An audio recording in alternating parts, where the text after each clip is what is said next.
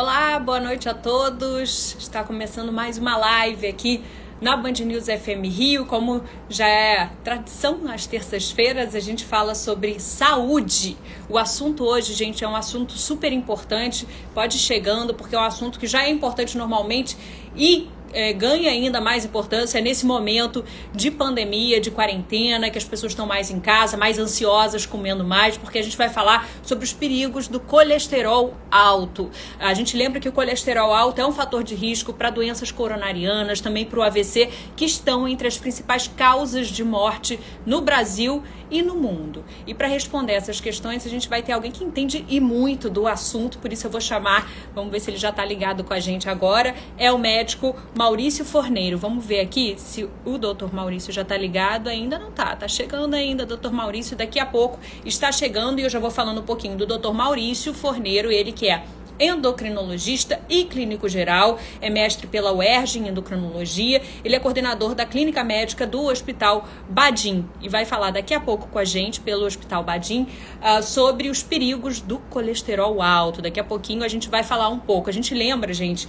que é, quando eu abri essa live, para quem está chegando agora, pode chegar, é, são informações super importantes. Eu já bati um papo nos bastidores com o Dr. Maurício e me surpreendi, eu que costumo cobrir matérias de saúde, com algumas informações informações que eu não conhecia é, e alguns alertas importantes que vão ser muito úteis para você. Eu vou ver se o Dr. Maurício já está aqui com a gente, para a gente já chamar o Dr. Maurício, que já está chegando daqui a pouquinho para falar com a gente sobre os perigos do colesterol alto. Daqui a pouquinho o Dr. Maurício Forneiro vai entrar pela conta do Hospital Badinha. A gente está esperando aqui na expectativa. Pode chegando. Dr. Maurício, agora eu vou chamar e já está chegando com a gente aqui sobre os perigos do colesterol alto, como eu disse, são muitos os perigos, que é o fator de risco é, para doenças que mais matam no mundo. Aí vocês estão vendo, doutor Maurício Corneiro. Boa noite para você, doutor. Boa noite, Mariana. Boa noite, ouvintes da Band News. Prazer tê-lo aqui, doutor, para falar especialmente sobre esse assunto que é tão importante. Eu vou mais uma vez apresentá-lo. Já apresentei com você fora, vou apresentar agora com você no ar, que o doutor Maurício Corneiro entende muito sobre o, o, assunto que a gente vai conversar, sobre outros também que a gente vai discorrer ao longo, mas é alguém que é, vai ter muita propriedade para falar com a gente alertas importantes que já me assustaram ali nos bastidores, eu acho que vão ser muito úteis para as pessoas que estão nos ouvindo. O doutor Maurício é endocrinologista, é mestre em endocrinologia pela UERJ, Universidade Estadual do Rio de Janeiro, é clínico geral e é coordenador da Clínica Médica do Hospital Badim, que está fazendo essa live em parceria com a gente. Doutor Maurício, primeiro eu queria é, falar, já começar como bom jornalista, contextualizando um pouquinho o nosso tema principal com é, o que a gente está vivendo hoje, né? Com esse, esse, momento tão particular de pandemia, de quarentena, em que as pessoas estão evitando sair mais às ruas, muita gente parou completamente a atividade física durante o período agora, está retomando nas cidades onde começa a ter uma flexibilização, como aqui o Rio de Janeiro. Com ansiedade, a gente comeu mais. Você acredita que isso pode ter alguma influência direta com relação ao colesterol, ao aumento do colesterol? Sim, Mariana, essa pergunta é muito interessante porque durante a pandemia é, nós todos é, descuidamos um pouco, principalmente na, no que tange a parte do sedentarismo, né, da atividade física. As academias de ginástica fechadas, ou seja, até mesmo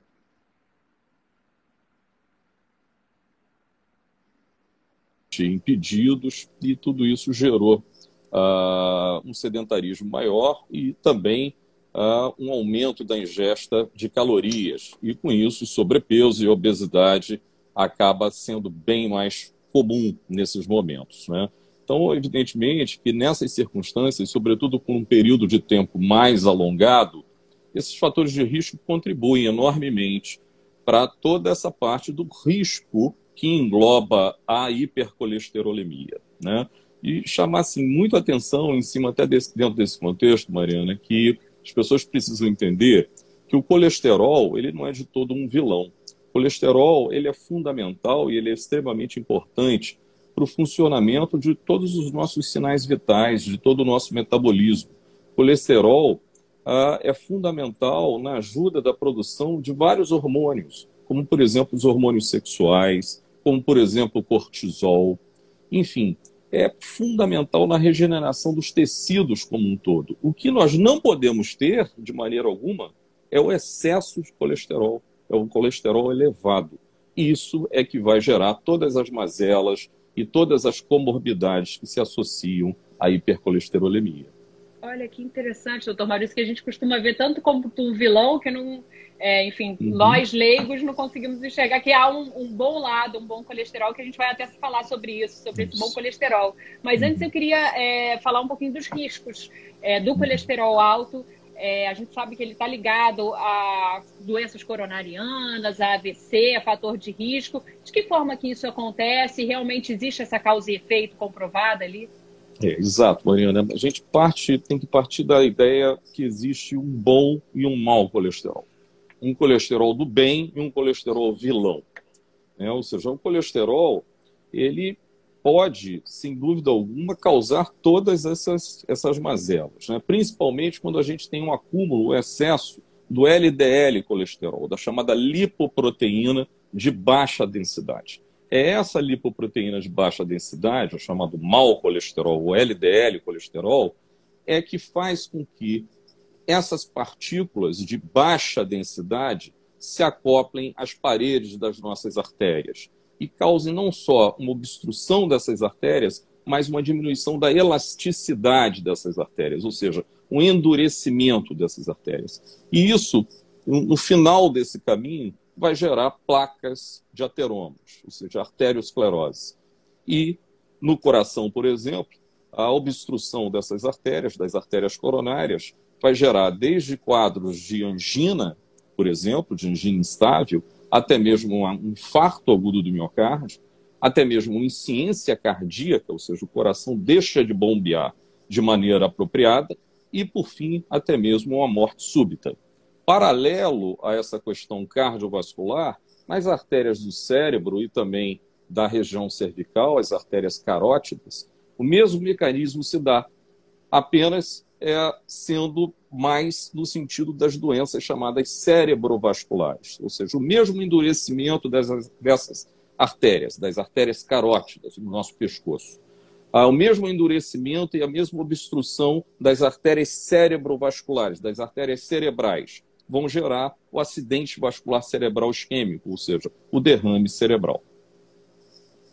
E tem algum alerta, doutor Maurício? A gente está conversando com o doutor Maurício Corniero, que é endocrinologista, é coordenador da Clínica Médica do Hospital Badim, que está nessa live em parceria. É, doutor Maurício, e tem algum alerta que, que, que existe algum sintoma ou realmente é um perigo silencioso? É só o check-up que vai mostrar se o nosso colesterol está em níveis, níveis preocupantes? Excelente pergunta, Mariana, porque a hipercolesterolemia é uma situação silenciosa na imensa maioria das vezes. Ou seja, uma doença que é insidiosa e é silenciosa. Raramente vai a, a pessoa vai apresentar alguma manifestação clínica ou algum sinal que indica. Por exemplo, raramente a presença de xantomas, que são nódulos que podem ocorrer na superfície dos tendões, ou chantelasmas, que são manchas amareladas por depósito de colesterol que ocorrem ao redor dos nossos olhos, raramente isso vai acontecer.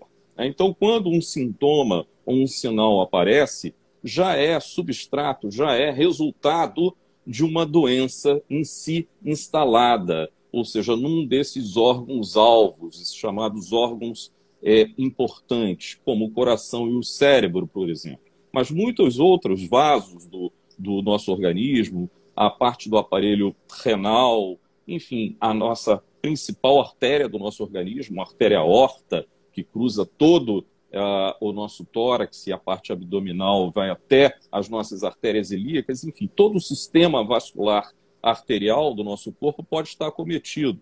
Então, ou seja, os sintomas, quando ocorrem, a porta, vamos dizer assim, já foi arrombada. Essa que é a verdade. Então, ou seja, manifestações como, por exemplo, uma falta de ar, uma dor no peito, ah, uma dormência num dos braços, é, uma dificuldade de falar, uma sonolência excessiva, podem ser sinais e sintomas que expressam na realidade uma dessas doenças que a hipercolesterolemia pode resultar. Aí o caldo já entornou, né? Falando em termos populares. Assim, exato, exato. É, sobre isso, a Dulce pergunta, e gente, quem quiser pode mandar suas perguntas aqui na live, que a, a, o doutor Maurício Forneiro vai respondendo ao vivo, e ela pergunta o que, que causa, então, é o aumento do colesterol? É alimentação? É sedentarismo? É um conjunto, doutor? Tem fator hereditário também aí? Sim, um conjunto de fatores, mas sem dúvida alguma, uh, um dos pontos é, capitais para isso é, sobretudo, no nosso meio e na sociedade ocidental, são os hábitos de vida. E é justamente nesses hábitos de vida que nós podemos intervir. Né? Por isso que o tratamento inicial da hipercolesterolemia sempre objetiva a uma atuação forte é, em cima da correção dos hábitos de vida. Então, por exemplo, uma dieta desbalanceada, uma dieta rica em gorduras, rica em gordura trans, em alimentos uh, ricos em, em, proteínas de origem animal, né? isso paralelo ao sedentarismo, né, que na imensa maioria das vezes está associado a um sobrepeso ou mesmo à obesidade, isso associado, por exemplo, a um hábito de beber e de beber bebida alcoólica de maneira frequente, é, isso também associado muitas vezes ao fumo e, sobretudo, ao sedentarismo, à inatividade física, quando esse conjunto de fatores se forma em torno de um único indivíduo, é, eclode a doença em si. Porém, outros fatores, como você também lembrou, a parte genética, ou seja, existe uma, um tipo de hipercolesterolemia é, que é não rara, ou seja, relativamente comum, chamada hipercolesterolemia familiar, que é herdada por um traço autossômico dominante, portanto, um em cada dois membros da mesma família possuem, é algo extremamente é, presente no nosso meio, porque acomete a cerca de 1 em 250 habitantes. Né? A hipercolesterolemia familiar é um problema muito sério. É, e o problema é, se fica ainda mais é, grave quando a gente observa que dentro desse perfil de pacientes com hipercolesterolemia de origem familiar, geralmente a doença cardiovascular, tudo, todos aqueles problemas que nós falamos agora há pouco, começa a se antecipar em até 10 a 15 anos antes do que na forma de hipercolesterolemia não familiar. Nossa. É, e como é que pode ser o diagnóstico? A Dulce pergunta, a Betina também mandou pergunta, daqui a pouco a gente vai fazendo. Quem quiser pode escrever, gente. Se eu comer mosca ali, porque agora, às vezes tem muitas perguntas chegando, manda de novo que a gente anota de novo se não pegar a pergunta. Bom, a Dulce também pergunta o diagnóstico. Como é que você consegue descobrir, você fez esse alerta, né, doutor, de algumas, alguns fatores hereditários ali que, que tem uma incidência até razoável, significativa aqui no Brasil. É, como descobrir? É só com exame de sangue mesmo, checar? É, geralmente, na imensa maioria das vezes, é através de exames de check-up, através de uma rotina laboratorial, numa visita a um clínico geral, a um endocrinologista, um cardiologista. Esses exames são solicitados como check-up mesmo. E através desse, dessa análise, desse perfil uh, dos lipídios, a gente analisa, sobretudo, a proporção entre o mau colesterol e o bom colesterol.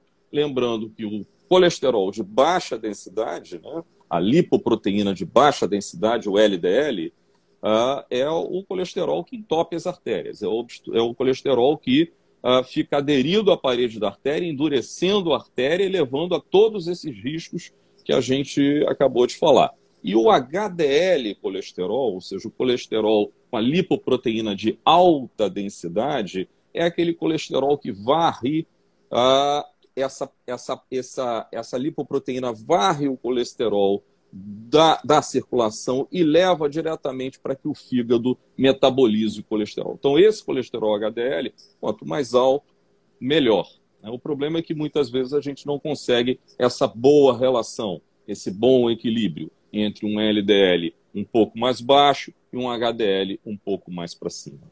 Acho que o senhor respondeu até a pergunta da Betina Chateaubriand, que está nos acompanhando. Ela perguntou uhum. se existe o bom colesterol, é esse o HDL, mas você consegue esse colesterol que faz até uma proteção para a gente como? É alimentação, é exercício? É o oposto do mau colesterol, basicamente, doutora? Faz é, o contrário ali? Não só isso, mas principalmente a atividade física. Né? O exercício físico periódico, regular, principalmente a atividade física aeróbica diária, é, tende a aumentar esse bom colesterol. Existem outro, outras situações, outro, por exemplo, existe um medicamento, é o ácido nicotínico, mas que necessita de doses muito altas para que a gente consiga algum efeito, algum resultado com esse tipo de medicamento que possa aumentar. E quando aumenta, é um aumento tão insignificante que muitas vezes não compensa o uso dessa medicação. Então, a atividade física é, de fato, uma medida que é, pode é, efetivamente aumentar o bom colesterol,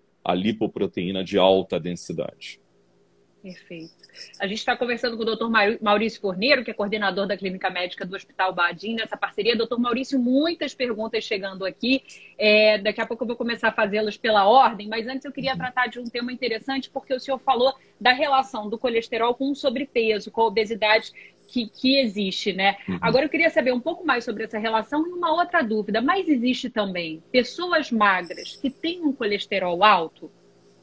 É, essa tua pergunta é importantíssima, né? porque muitas pessoas associam a dislipidemia, sobretudo a hipercolesterolemia, colesterol alto, com obesidade ou sobrepeso. E muitas vezes o indivíduo magro pode ter a hipercolesterolemia. Isso não é raro, isso é relativamente frequente. Ou seja, o indivíduo é magro, tem braços finos, pernas finas, é, mas tem colesterol alto. Tem muitas vezes a mesma deposição de gordura no fígado, ou seja, a chamada de generação gordurosa hepática ou esteatose hepática.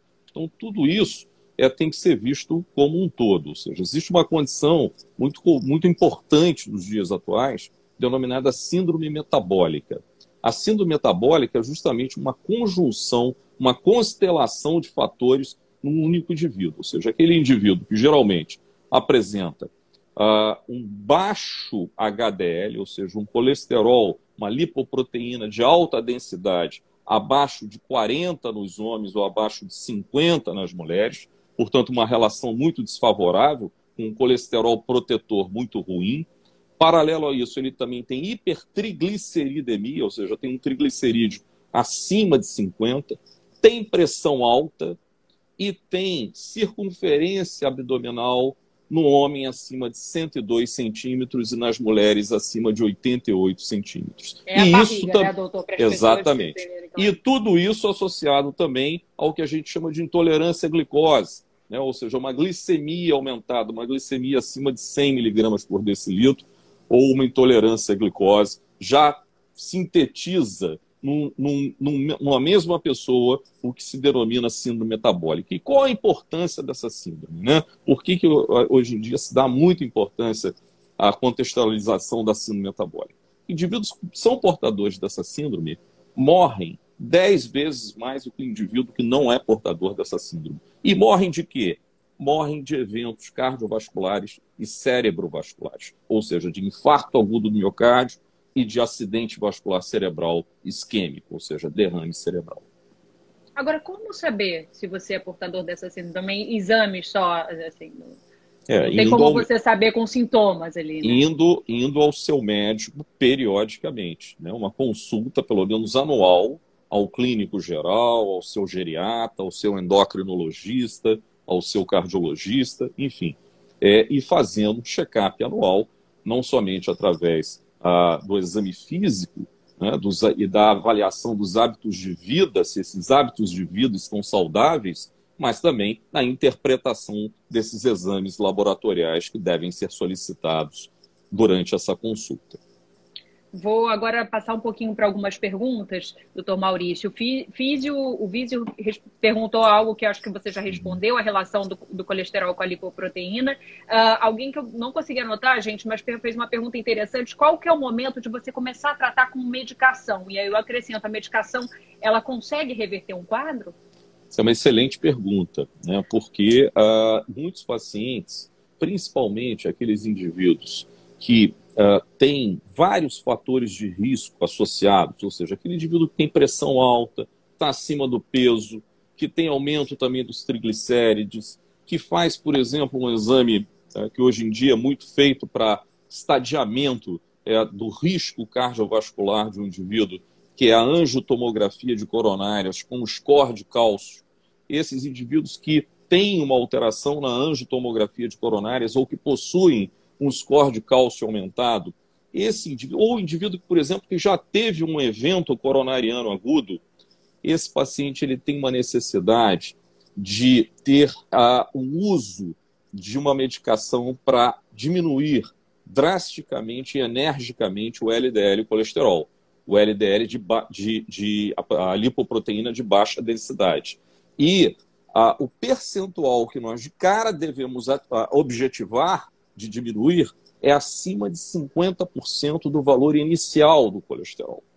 Então, ou seja, a meta é realmente uma meta ousada nesse perfil de paciente que tem uma conjuntura de fatores de risco, ou que tem, por exemplo, uma angiotomografia de coronárias positiva ou um score de cálcio elevado, ou então é, aquele indivíduo que já teve um evento agudo coronariano. Nesse indivíduo, não dá para tentar fazer só dieta e corrigir hábitos de vida. É claro que isso também tem que ser corrigido, obviamente, mas não podemos deixar de não tratar farmacologicamente esses pacientes. Já um indivíduo que tem um risco mais baixo, né, que não tem todos esses fatores de risco associados, que não é um hipertenso, que não é um diabético, que não é um obeso, que não tem uma angiotomografia de coronárias positivas ou um score de cálcio muito aumentado, esse indivíduo a gente pode ser mais condescendente, podemos objetivar uma redução do LDL colesterol entre 30%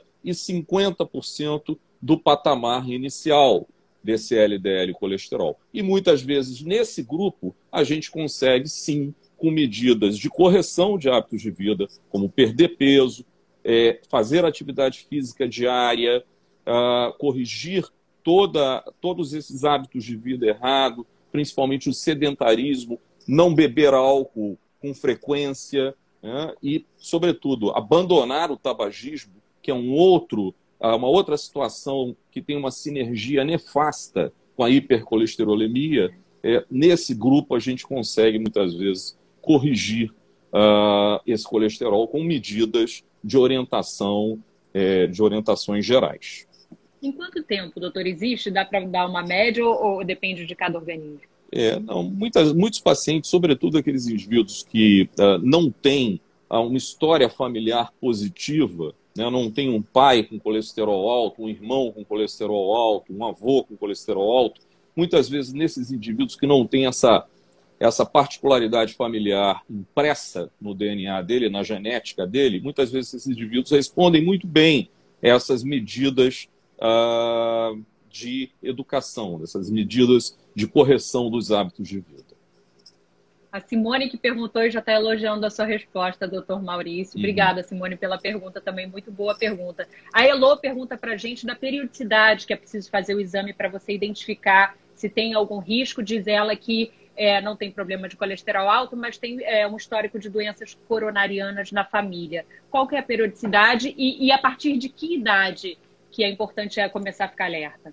É, se o indivíduo é virgem de qualquer avaliação, ou se ele não sabe que o colesterol dele é alto ou não, ou seja, e sobretudo naqueles indivíduos com menos de 50 anos de idade, uma consulta anual, ou seja, um check-up anual, é o bastante. Naquele indivíduo que já é portador de uma hipercolesterolemia ou que é portador de outros fatores de risco associados, é hipertenso, é obeso, é diabético, por exemplo, esse indivíduo deve uh, ir a uma consulta médica pelo menos duas vezes ao ano, ou seja, de seis em seis meses, né, para que se faça exames periódicos, regulares e até mesmo um ajuste uh, das condutas possam ser tomadas. Muitas vezes um medicamento ou uma conduta de orientação de hábitos de vida que é tomada é, num determinado momento, você pode observar que há necessidade de você ser mais enérgico com aquele paciente. Muitas vezes a dose precisa ser aumentada, uma medicação precisa ser associada ou mesmo trocada à, à conduta terapêutica. Para a gente fechar essa rodada de perguntas, doutor Maurício, a Luísa pergunta de relação de colesterol com labirintite. Existe? Existe. A gente vê isso muito na prática, é, sobretudo é, em indivíduos, curiosamente, que usam, inclusive, estatina, que é uma medicação é, muito usada, mais amplamente usada para o tratamento da hipercolesterolemia. Ah, tonturas, zumbido, visão turva, é, são manifestações ah, da hipercolesterolemia, embora é, não seja extremamente divulgado, descrito isso na literatura científica, mas na prática a gente observa essa correlação uh, não da labirintite em si, não da doença do labirinto em si, uh, mas de manifestações é, como, por exemplo, tontura, como, por exemplo, zumbido, como, por exemplo, perda do equilíbrio em pacientes, sobretudo com dislipidemias graves, com hipercolesterolemia mais severas, mais acentuadas. A gente está conversando com o Dr. Maurício Corneiro, para quem está chegando agora, que é endocrinologista, mestre em endocrinologia e coordenador da Clínica Médica do Hospital Badim, que está fazendo essa parceria nessa live com a gente, com informações super importantes e alertas é, importantes, principalmente nesse período. Mas é, não é de agora, né, doutor Maurício, que a gente está tendo é, uma epidemia ali, não só de obesidade, de sobrepeso, que está relacionada também ao aumento do colesterol. O senhor, ao longo da sua carreira, que já tem um histórico, uma experiência, você tem visto isso na prática? É, aumentar essa demanda, o número de pacientes chegando até mais jovens com colesterol alterado. Como é que o senhor pode dar um desenho um pouco de como é que a gente está avançando ao longo desses últimos anos? Sem dúvida, Mariana. Eu sou formado há 28 anos. Há 28 anos atrás, quando eu entrei na residência médica, a hipercolesterolemia comprometia, pelo menos os estudos naquela época mostravam, cerca de 15, 20% da população geral. Hoje em dia, por exemplo, estudos epidemiológicos aqui brasileiros indicam que 40% dos brasileiros padecem desse mal. Ou seja, então isso é extremamente significativo. Ou seja, praticamente a metade da população brasileira sofre de hipercolesterolemia. Né? Então, para você ver a magnitude desse problema, né? e, e, isso é algo que a gente, sem dúvida alguma, observa ao longo dos anos, observa ao longo das décadas, né? pela, pela malversação dos hábitos de vida, sobretudo uh, pela obesidade, pela pela, uh, pelo crescente impacto uh, do diabetes, ou seja, o, o, tudo isso somado leva a, a, uma, a, uma, gravidade muito grande dessa situação. Qual é a relação do, do colesterol alto com a diabetes? Existe íntima relação, ou seja, tanto a hipertensão arterial quanto o diabetes mellitus são situações que favorecem umas às outras. Favorecem do ponto de vista, evidentemente, é, pior possível. Né? Indivíduo que tem intolerância à glicose ou diabetes né, tem uma. A, quando é dentro, dentro desse mesmo indivíduo é, a proteína de baixa densidade está aumentada, ou seja, a gente forma, é, e junto paralelo a alguns outros fatores que a gente já comentou, a chamada síndrome metabólica. Né? Isso é muito é, ruim para esse paciente. Isso aumenta demais o risco cardiovascular, o risco cerebrovascular, o risco de infarto agudo do miocárdio, o risco de acidente vascular cerebral isquêmico. É, a Dulce e a, e a, Simone fizeram a mesma observação, eu passo a bola para o senhor. Se o estresse uhum. também está ligado ao aumento do colesterol, provoca estresse, aumento do colesterol? Não, não, não, não existe nenhum, nenhum estudo científico, até porque é, é muito difícil é, esse tipo de análise de meta-análise, de fazer algum estudo randomizado, duplo cego, algum estudo bem uh, feito do ponto de vista metodológico que possa tirar alguma conclusão realmente fidedigna entre o estresse e o, a hipercolesterolemia. Não, não, com certeza não. É, doutor Maurício, eu vou é, pegar uma informação que eu busquei fazendo um dever de casa, estudando um pouco uhum. o tema. Eu achei um estudo recente publicado no Reino Unido que fala que mostra não só para a melhora do colesterol, mas para outros também fatores de risco, uma relação direta se a pessoa, o paciente, perder 10% do peso, já teria uma relação direta na melhora do colesterol. Como é que o senhor avalia? Eu sei que eu estou jogando esse estudo agora, mas o senhor, com cerca de 30 anos de experiência, tem uma relação ali, pode ter uma meta ali 10%, que é, que é pouca, né, é, é factível, é alcançável para alguém que está acima do peso e tal, já pode ter um efeito é, tão positivo e eficiente, eficaz, assim, Tem. curto prazo? Tem sim, a gente sempre encoraja é, que o nosso paciente tenha como meta, sobretudo aquele indivíduo que tem sobrepeso ou que é portador de obesidade, evidentemente, a se livrar de mais um fator de risco. Né? Embora também o contrário precisa também ser dito. Ou seja, existem estudos também recentes, inclusive, estudos desse ano, inclusive, mostrando que é, não existe é, uma correlação é, íntima entre a dieta e a melhora do LDL colesterol. Embora uh, precisa ser ainda mais elucidado, mas, ou seja, o, infelizmente, dentro da medicina, às vezes a gente tem esses paradoxos. Né? Mas quando o indivíduo é obeso, quando o indivíduo tem sobrepeso, a gente sempre tem que encorajar uma perda de peso, e como você lembrou bem, logo de cara, objetivar 10% de, peso, de perda de peso corpóreo nos primeiros meses já é uma meta muito boa. O senhor falou dessa questão da dieta e assim minha próxima pergunta. De vez em quando aparecem nessas reportagens, até baseadas em estudos, alimento X é bom, é, diminui, reduz uhum. o colesterol, alimento Y. Existe algo comprovadamente que a gente possa falar, olha, consuma isso, que isso vai te ajudar? Ou, ou não? É como o ovo que já fez bem, já fez mal, já fez, né?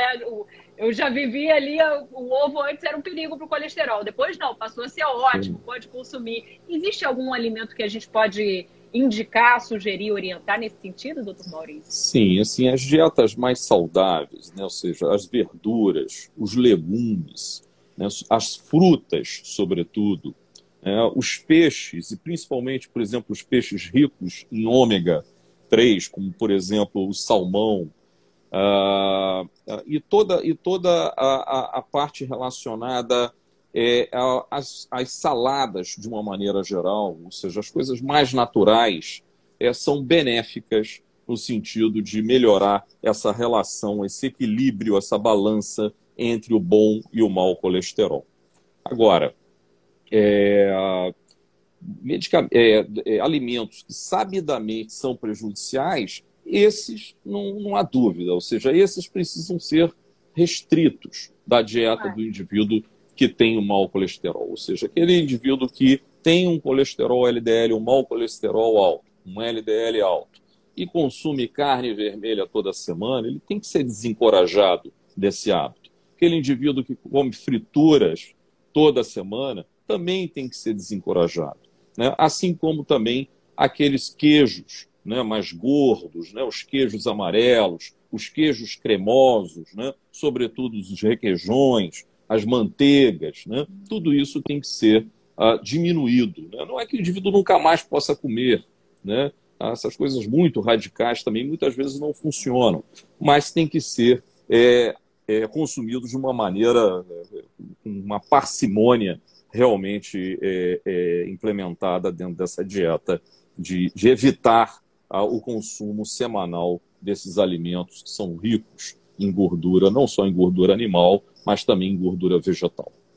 Senhor falou do consumo de álcool também. Está ligado ao colesterol alto e dá para você fazer assim uma, ah, é? uma moderação, Sim. por exemplo, ter um consumo evitado diariamente, é. mesmo o álcool, por exemplo, no vinho, que eu já vi, né? As pessoas, uhum. muitas pessoas defendem, é bom para o coração, faz bem mesmo o, o vinho, nesse caso, é. ele também pode, pode também, ser prejudicial?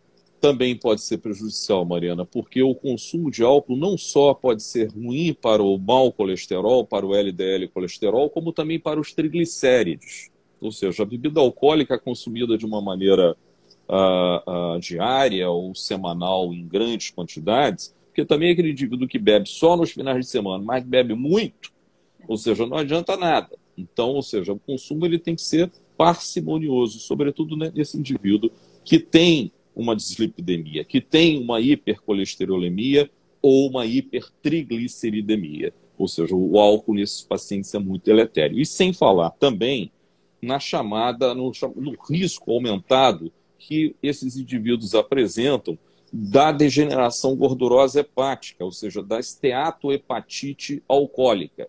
Ou seja, um indivíduo que muitas vezes tem obesidade, é, tem sobrepeso e tem degeneração gordurosa no fígado, tem esteato, esteatose hepática ou esteatohepatite, se ele bebe toda semana, ele pode também agregar a esse risco uma esteatohepatite alcoólica, que hoje em dia, é, juntamente com a esteatohepatite não, não alcoólica, é um fator de risco gravíssimo e uma causa, infelizmente, é, comum nos tempos atuais de cirrose hepática e indicação de transplante hepático. Nossa, um alerta importante. As pessoas estão até comentando aqui. Paulo também viu esse alerta, falou que vai até rever um pouquinho dos hábitos dele ali do consumo de álcool, escrevendo para gente. É, até uma pergunta sobre isso, para a gente fechar esse ciclo com relação à alimentação. Desculpa, a gente também não vi de quem fez, mas a gente estava falando do vinho e tal, ela, e aí a pessoa o nosso internauta acrescentou uma informação com uma dúvida. Falou: oh, eu já li que no Uruguai as pessoas consomem muita carne, mas tem um colesterol baixo porque eles têm um consumo grande da uva tanina, com taninos que, que, que, que tem um efeito positivo. É, o senhor conhece isso? Existe realmente Sim. um. Sim, o revesterol, né, uma substância, na, na, sobretudo na uva tinta, né, nos vinhos tintos, é, é uma substância que de fato tem a, o potencial a, de diminuir esse grau de dano, de acoplamento da é, lipoproteína de baixa densidade à parede das artérias.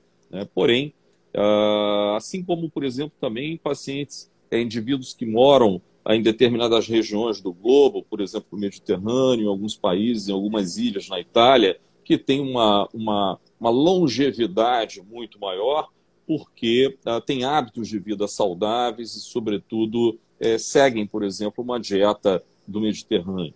Né? Mas uh, o uso, sobretudo, da bebida alcoólica no indivíduo sabedor, né, que tem, que é portador de dislipidemia, de aumento de colesterol ou aumento de triglicerídeos, deve ser desencorajado. Perfeito. Última dúvida com relação a isso, doutor, até uma dúvida pessoal. E o ovo? Porque, como eu disse, ele já foi vilão, já foi mocinho. É, pode consumir ovo diariamente ou, ou, há um perigo de você aumentar ali o colesterol por causa disso? É, a recomendação atual é, é, é uma, um equilíbrio, ou seja, o, o, consumo do ovo diariamente, né, sobretudo da gema de ovo, e sobretudo no indivíduo que tem dislipidemia, ele deve ser desencorajado. Ou seja, uma vez por semana, tudo bem, mas um consumo maior do que isso não, não deve ser feito. Ah, é?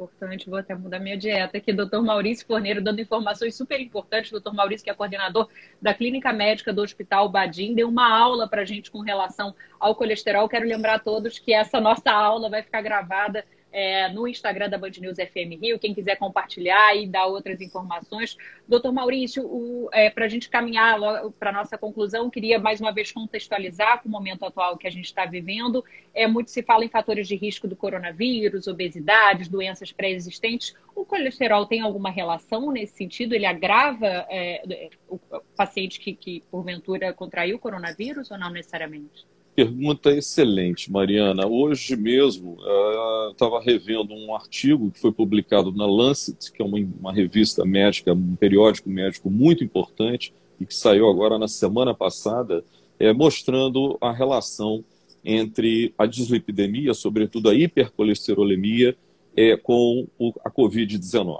Ou seja, foi um levantamento, um estudo, evidentemente, retrospectivo, uh, envolvendo um, um, N, ou seja, um número muito forte uh, de indivíduos que apresentavam Covid-19 e que desenvolveram formas graves, evoluções graves uh, da Covid-19, sobretudo porque apresentavam uh, comorbidades bastante específicas, como, por exemplo, a hipertensão arterial, como, por, por exemplo, diabetes mellitus e a todos nós sabemos, e acabamos de falar sobre isso, que a hipercolesterolemia é um fator uh, muito fortemente relacionado a essas condições que, sabidamente, encerram um pior prognóstico na Covid-19.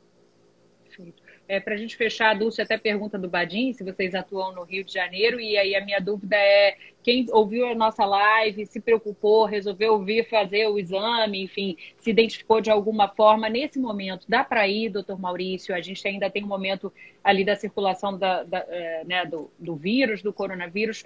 É importante que os pacientes, mesmo assim, mantenham o tratamento ou iniciem algum tratamento? Dá para ir ao hospital com segurança nesse sentido? É, esse é um ponto, é um ponto importantíssimo, né? Porque é, na nossa prática do dia a dia, nós temos visto muitas pessoas é, tendo problemas gravíssimos em casa e indo procurar o hospital muito tardiamente. Ou seja, pacientes com diagnóstico, por exemplo, de apendicite aguda, ou com diagnóstico de acidente vascular cerebral, ou com diagnóstico de colicistite aguda, tratando isso em casa com medo de procurar um hospital. Né? Então, uh, há de se ter aí um bom senso. Né? Ou seja, é claro que o vírus ainda está circulando no nosso meio, né, em todo o território nacional, em, em todo o globo, mas uh, procurar ajuda médica é fundamental, né, principalmente no, nas pessoas uh, que estão apresentando um quadro clínico, ou seja, sinais e sintomas é, mais expressivos. Ou seja, a pessoa não pode ficar em casa com uma dor abdominal aguda, com uma dor no peito aguda, com um sintoma neurológico agudo e achar que amanhã ele vai estar melhor.